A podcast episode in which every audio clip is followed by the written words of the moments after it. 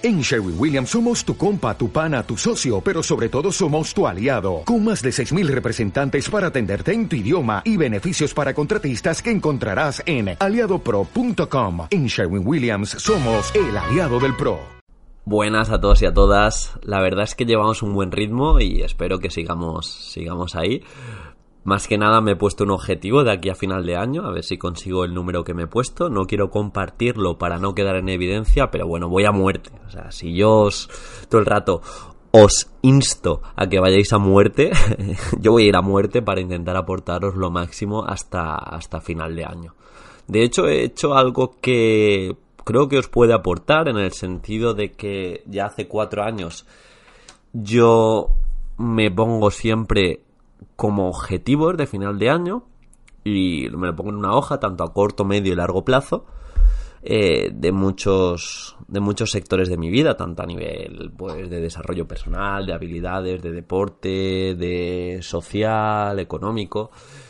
Y luego lo miro lo miro así con perspectiva y lo que he hecho y lo que he pensado he dicho mira estamos en noviembre o empieza noviembre en este caso y Vamos a hablar de una serie de problemas en la sociedad y en función de eso vamos a enfocar nuestro trabajo de la oposición no simplemente en nuestra asignatura, si es una especialidad como primaria, pues seguramente sea mucho más sencillo y va a ser una máxima, pero me refiero en otras asignaturas, otras especialidades de secundaria y de esta manera pues vamos a poder tocar todos estos palos.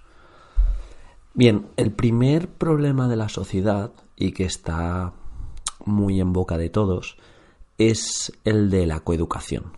De hecho, las últimas oposiciones, tanto de secundaria como de primaria, salieron un montón de supuestos, de casos prácticos, las preguntas del tribunal fueron por ahí, y es que se dice que hay igualdad de oportunidades y realmente, pues, en muchas ocasiones aún quedan resquicios en los que el trato no es igual a hombres y mujeres. De hecho, Em, la educación física, por ejemplo, eh, tenemos muchas propuestas en pos de la coeducación, tenemos un tema como tal. Y, y, bueno, es un problema de la sociedad que ha avanzado bastante, se ha llegado a una igualdad en muchos campos, pero en otros aún quedan esas, esas debilidades que nos muestra la sociedad y hemos de abordarlas desde la escuela pues desde aprovechar las efemérides en relación a días en los que potenciemos pues ambos sexos, sobre todo el de la mujer en este caso, así como propuestas, em, imagínate que desde inglés presentas los deportes, pues vamos a destacar y vamos a presentar los deportes en vez de con referentes masculinos, con referentes femeninos, abordar los distintos estereotipos que hay en relación al género y podemos hablar de Lidia Valentín en cuanto a la fuerza, una de las atletas españolas más fuertes de, de todos los tiempos. Y ya te digo, una de las frases que es de Cazorla y no el jugador, sino la escritora y que marca mucho.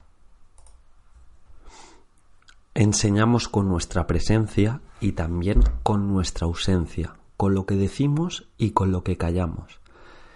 Y tenemos un poco que promover este pensamiento y estos problemas de manera directa o indirectamente en nuestras actividades y sobre todo en nuestra programación que se vea cómo abordamos estas situaciones. Y estoy seguro que en el caso práctico o en alguno de los temas que nos salgan, pues podemos ir poniendo los distintos problemas de la sociedad para de esta manera abordarlos.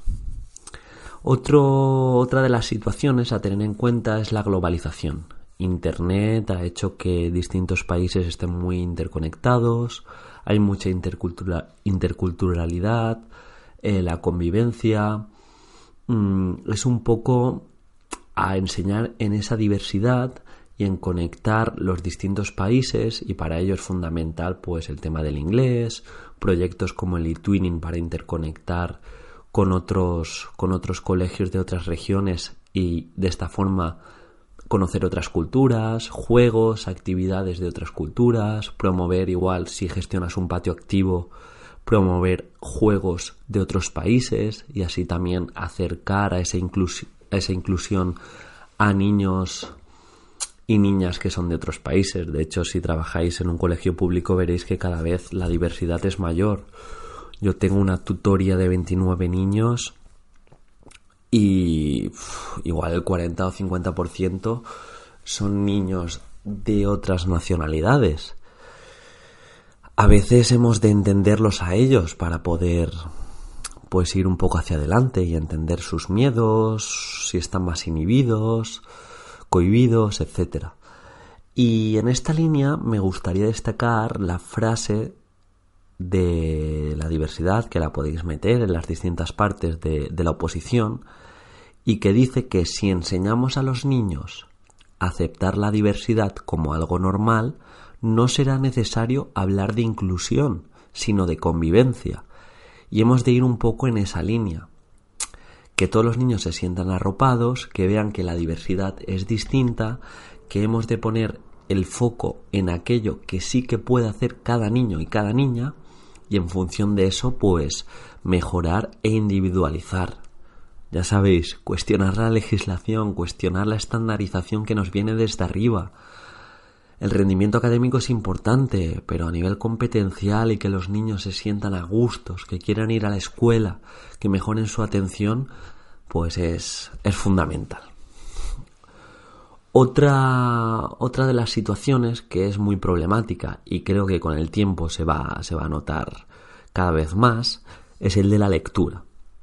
Yo tengo un poco la visión de que conforme pasen los años en relación a las nuevas tecnologías y a todo este bombardeo de la satisfacción instantánea, pienso que cada vez se va a notar más la gente que lee frente a la gente que no lee. Y desde la escuela hemos de fomentar este hábito, el hábito de la lectura, el hábito de la expresión oral, el hábito de la expresión escrita, pero partiendo de la base de la lectura. ¿Cómo podemos fomentar esto? Pues intentando enganchar a los niños. Es muy complicado eh, imponer lecturas que quizás no les interesen. Si ya no leen de normal, si imponemos una lectura, aunque sea clásica, es muy complicado. Hemos de buscar maneras alternativas para captar a esos niños en, en la lectura. Nosotros, en nuestro, nuestro colegio, llevamos, al menos mi ciclo, pues lleva el tema de cada dos o tres días haremos un espacio de lectura de 20-30 minutos en el que el niño se trae lo que quiere para leer, lo que quiere, hasta que cojamos el hábito y esto se multiplique un poco en el tiempo, Pueden traer libros de youtubers, manuales del Fortnite, periódicos deportivos, revistas. Pero un poco es un momento de lectura, de silencio, en el que cada uno lee lo que quiere, incluido el maestro, en mi caso, y un poco, pues, apelar a esa atención y a esa concentración que cada vez se está perdiendo más, y haciendo actividades en relación a ellas, no exámenes de la lectura que has hecho, sino actividades abiertas, dar un poco que hablar, ver todas las bonanzas que implica la lectura y en función de esto, pues intentar crear ese hábito lector. ¿Y por qué es tan importante la lectura? Fijaros, si sois maestros o sois profesores, a, eh, a vuestro alrededor, aquellos niños y niñas que no son muchos, pero que tienen el hábito lector, ¿qué tal les va a nivel académico? ¿Se expresan bien? Suelen ser felices? ¿Son los más creativos o los que no son tan creativos? ¿Suelen ser más autónomos que la media? ¿Suelen poder resolver los, los problemas con mayor autonomía? Creo que a todas esas preguntas la mayoría de veces es, es que sí. Es que sí. Y por eso es tan importante la lectura y el fomento lector sea cual sea la asignatura, desde la educación física también llevamos proyectos mediante la clase invertida o la metodología que sea, para fomentar este, esta problemática. Mm, también pensarlo en vuestro, en vuestro alrededor y en vuestro contexto. La gente que lee se nota. Y la gente que no lee, esperar un poquito, que cada vez creo que se va a notar más. Bien, otro de los problemas, o más bien de las actualizaciones respecto a los últimos 10, 15, 20 años, son las nuevas tecnologías. No podemos poner un antifaz y decir prohibido hablar de las nuevas tecnologías, prohibido hablar del Fortnite, de youtubers, prohibido hablar de Internet. No, vivimos interconectados y por eso hemos de fomentar una escuela que vive actualizada y sabe cómo abordar el uso coherente y la gestión de las nuevas tecnologías. Para ello hemos de estar actualizados como, como los primeros. Hemos de saber a qué juegan nuestros niños, qué aplicaciones tienen, si están en las redes sociales, porque está muy bien eso de prohibir, pero la realidad es más áspera. Ya niños de cuarto, quinto y sexto están en las redes sociales. ¿Por qué no cambiar ese paradigma y en vez de prohibir, empezar a enseñar cómo utilizar las redes sociales? ¿O cómo saber que hay muchos vídeos en YouTube mismo que enseñan cosas? Cuando estás comiendo, igual para un examen, tienes este youtuber o esta búsqueda que te enseña, mm, no sé, imagínate el aparato digestivo de una manera mucho más visual si acercamos a los niños herramientas más visuales y a, los adolescentes herramientas para buscar la información, para filtrar y para que sigan interconectados, pero esta vez de una manera coherente, creo que es una forma mucho más realista de abordar estas nuevas tecnologías, más que prohibir, eso no se puede, no, estamos fuera. De hecho, un compañero de la red que a mí no me conoce, pero ya lo digo compañero, en esta línea llevó una gamificación para educación física, eh, se llama Víctor, y llevó una gamificación del Fortnite. Llevó el Fortnite a la educación física y se ve en el vídeo que presenta que los niños y niñas se mueven a una intensidad muy alta. Y dices, ¿por qué? ¿Por qué es educación física? No, no en todos los juegos los niños se mueven así sino porque es algo que parte de sus intereses y sus motivaciones. Y estamos creando un hábito de intensidad que les va a revertir positivamente en su vida, pero de una forma jugada y que ellos quizá están poniendo el foco en, algo que les gusta, pero a la vez estamos consiguiendo objetivos que nos marca el currículum, la neurociencia y en definitiva la metodología de entrenamiento y nos estamos aprovechando de, esto, de las nuevas tecnologías. Y bueno, pues tenemos otras aplicaciones como Kahoot, como Pliques, a la hora de evaluar, a la hora de eh, hacer actividades. Pues imagínate una actividad creativa mediante dados, no, no me acuerdo cómo se llama, pero mediante dados de estos que les proponen historias a los niños.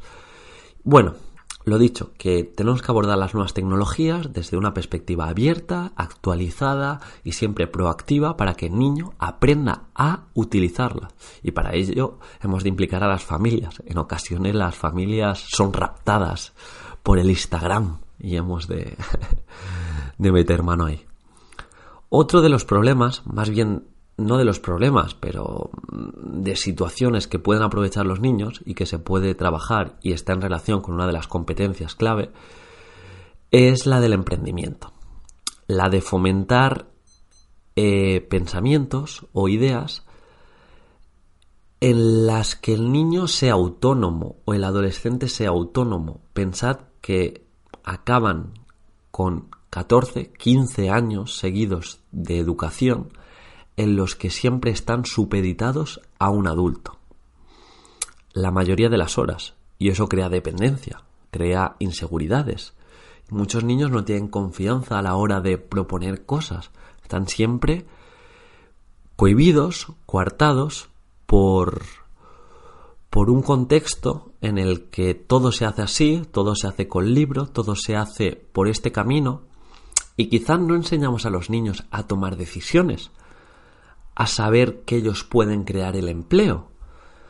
Y en muchas ocasiones, sobre todo la gente que es así más radical, dice, no, el emprendimiento no hay que meterlo en la escuela, eso no. Y la verdad es que es una forma de, de, coartar ¿no? el futuro de algunos niños que quizá eh, piensan que solo pueden trabajar para otras personas y la realidad es que se puede crear el empleo y mucho más ahora con las nuevas tecnologías. Hay adolescentes con 14, 15, 16 años ya ganando varios miles de euros desde su casa. Mm, quizá no se lo hayan, o casi seguro no se lo hayan enseñado en las escuelas, pero igual han tenido algún profesor que les ha abierto la mente o algún mentor que les ha abierto la mente. ¿Por qué no enseñar a los niños a pensar, a crear y a saber que pueden ellos gestionar su propio empleo? Mm, yo el año pasado fui tutor de, de, niños bastante pequeños, bueno, tampoco muy pequeños, pero en torno a 9, 10 años. Y uno de los trabajos que hicimos fue más bien un proyecto en el que salieron sinergias muy muy chulas, fue el de crear una empresa. O el de decir a qué te quieres dedicar de mayor, ¿vale? Muy típico. Pero, pero, solo había una prohibición y mira, estamos prohibiendo. No se podía trabajar para otras personas. Es decir, tú creabas tu empleo de lo que querías y podías contratar a otros niños dentro de tu clase sabiendo qué les gustaba hacer. La premisa era qué te gusta hacer, qué te gustaría trabajar de mayor que no te costase. Y salieron cosas chulísimas. Muchos niños quisieron ser escritores, se, se formaron sinergias en el sentido de que una niña quería ser escritora, pero claro, el dibujo no se le daba bien. Y teníamos un niño que era un artista, dibujante, y dijo, mira, tú me vas a hacer las ilustraciones. Increíble. Luego teníamos otro niño que le encantaba hablar en público y dice, yo te puedo leer los libros. Y, y, hablamos de los podcasts, de los audiolibros. No sé, surgen sinergias, surgen ideas súper chulas. De hecho, ese trabajo se lo plastifiqué y se los di a los padres y les dije, de aquí a 10 o 15 años, enseñarle a ver qué son o a ver en qué línea van. Y seguro que se sorprenden. Y es que es muy, es muy bonito. No podemos limitarnos antes de enseñar lo que se puede hacer. Y creo que el emprendimiento, el dar confianza al niño para que tome sus decisiones, es una situación que hemos de trabajar. En esta línea y un poco con el sentido de querer ayudar y de esta empatía o de este altruismo que se está perdiendo en esta sociedad que todos vivimos rápido y no tenemos prisa, una de las metodologías que creo fundamentales que hemos de trabajar es la de aprendizaje-servicio. Esto quiere decir realizar alguna obra en pos de tu sociedad.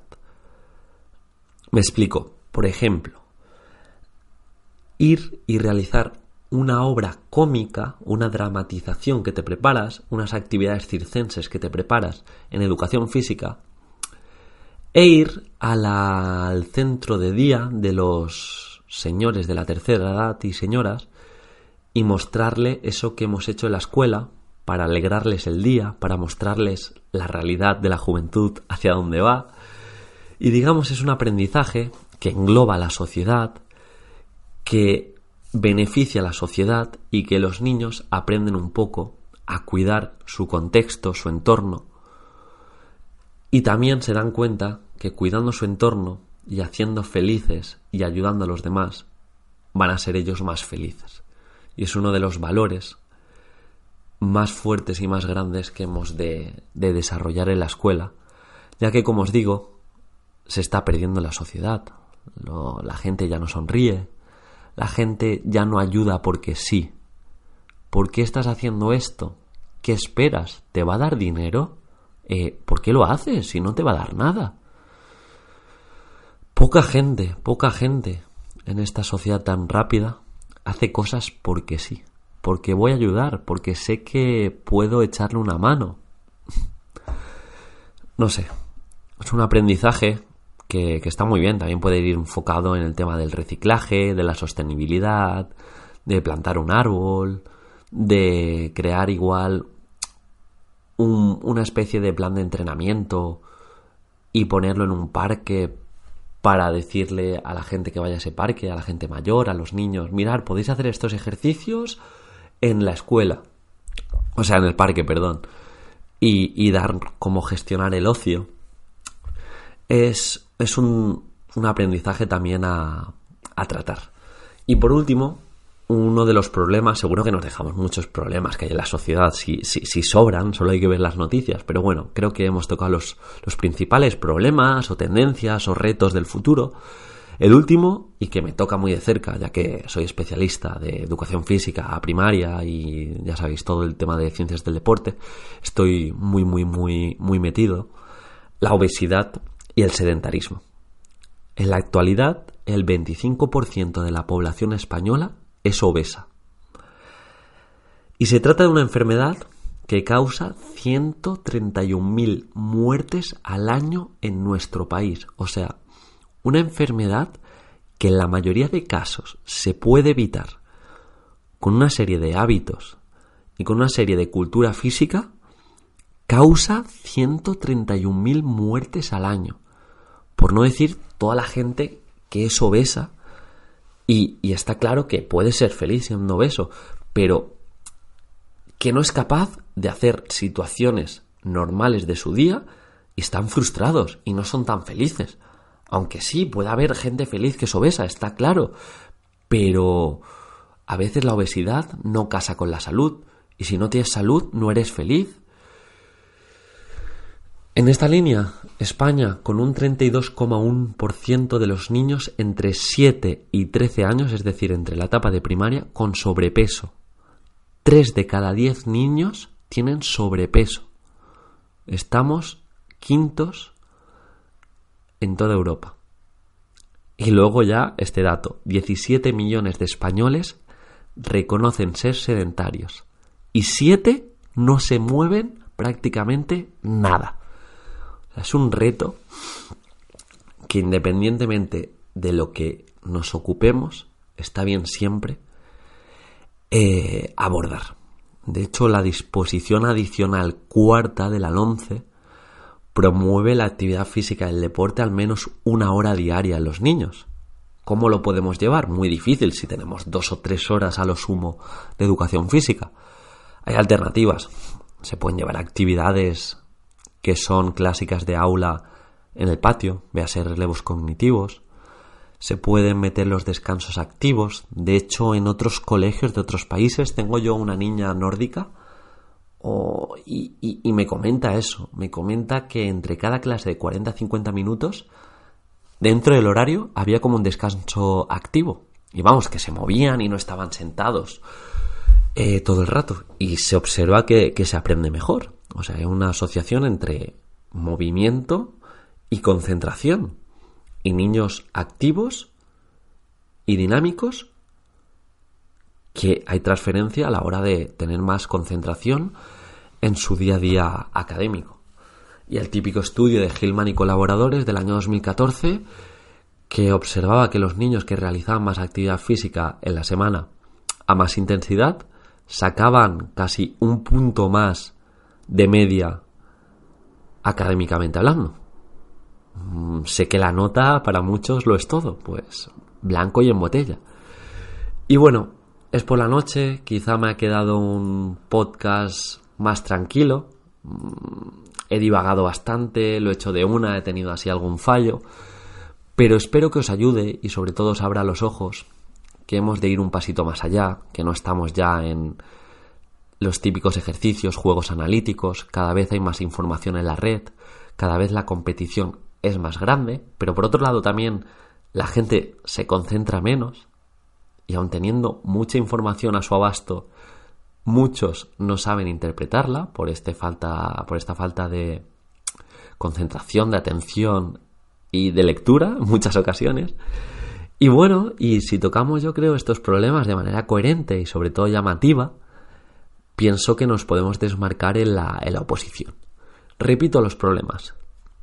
Coeducación, volvamos a esa igualdad de oportunidades que también habla de inclusión, todo tipo de niños, niñas, capacidades, da lo mismo. Globalización, Vamos a conocer los distintos países, cómo se trabaja y vamos a aprovecharnos de otras metodologías y conocer lo que está pasando ahí fuera y acercar a los niños que no solo hay una realidad, lectura, para mí la base, la base, cuanto más se lee, más verdad, cuanto más se lee, menos se sabe, pero eres más feliz.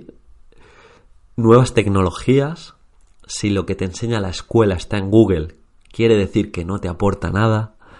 Emprendimiento, niños con confianza, de crear nuevas cosas, de ir en contra del status quo, aprendizaje-servicio. Vamos a fomentar esos niños comprometidos con su ambiente, con sus compañeros, con su barrio, con su ciudad. Y por último, obesidad y sedentarismo. Espero que os haya aportado mucho. Si os ha ayudado en algo, agradezco mucho los me gustas, los corazoncitos, los comentarios, los correos de ánimo. Y, y siento que haya hablado así un poco más bajito. Un super abrazo y estoy seguro que estamos mejorando a pasos agigantados.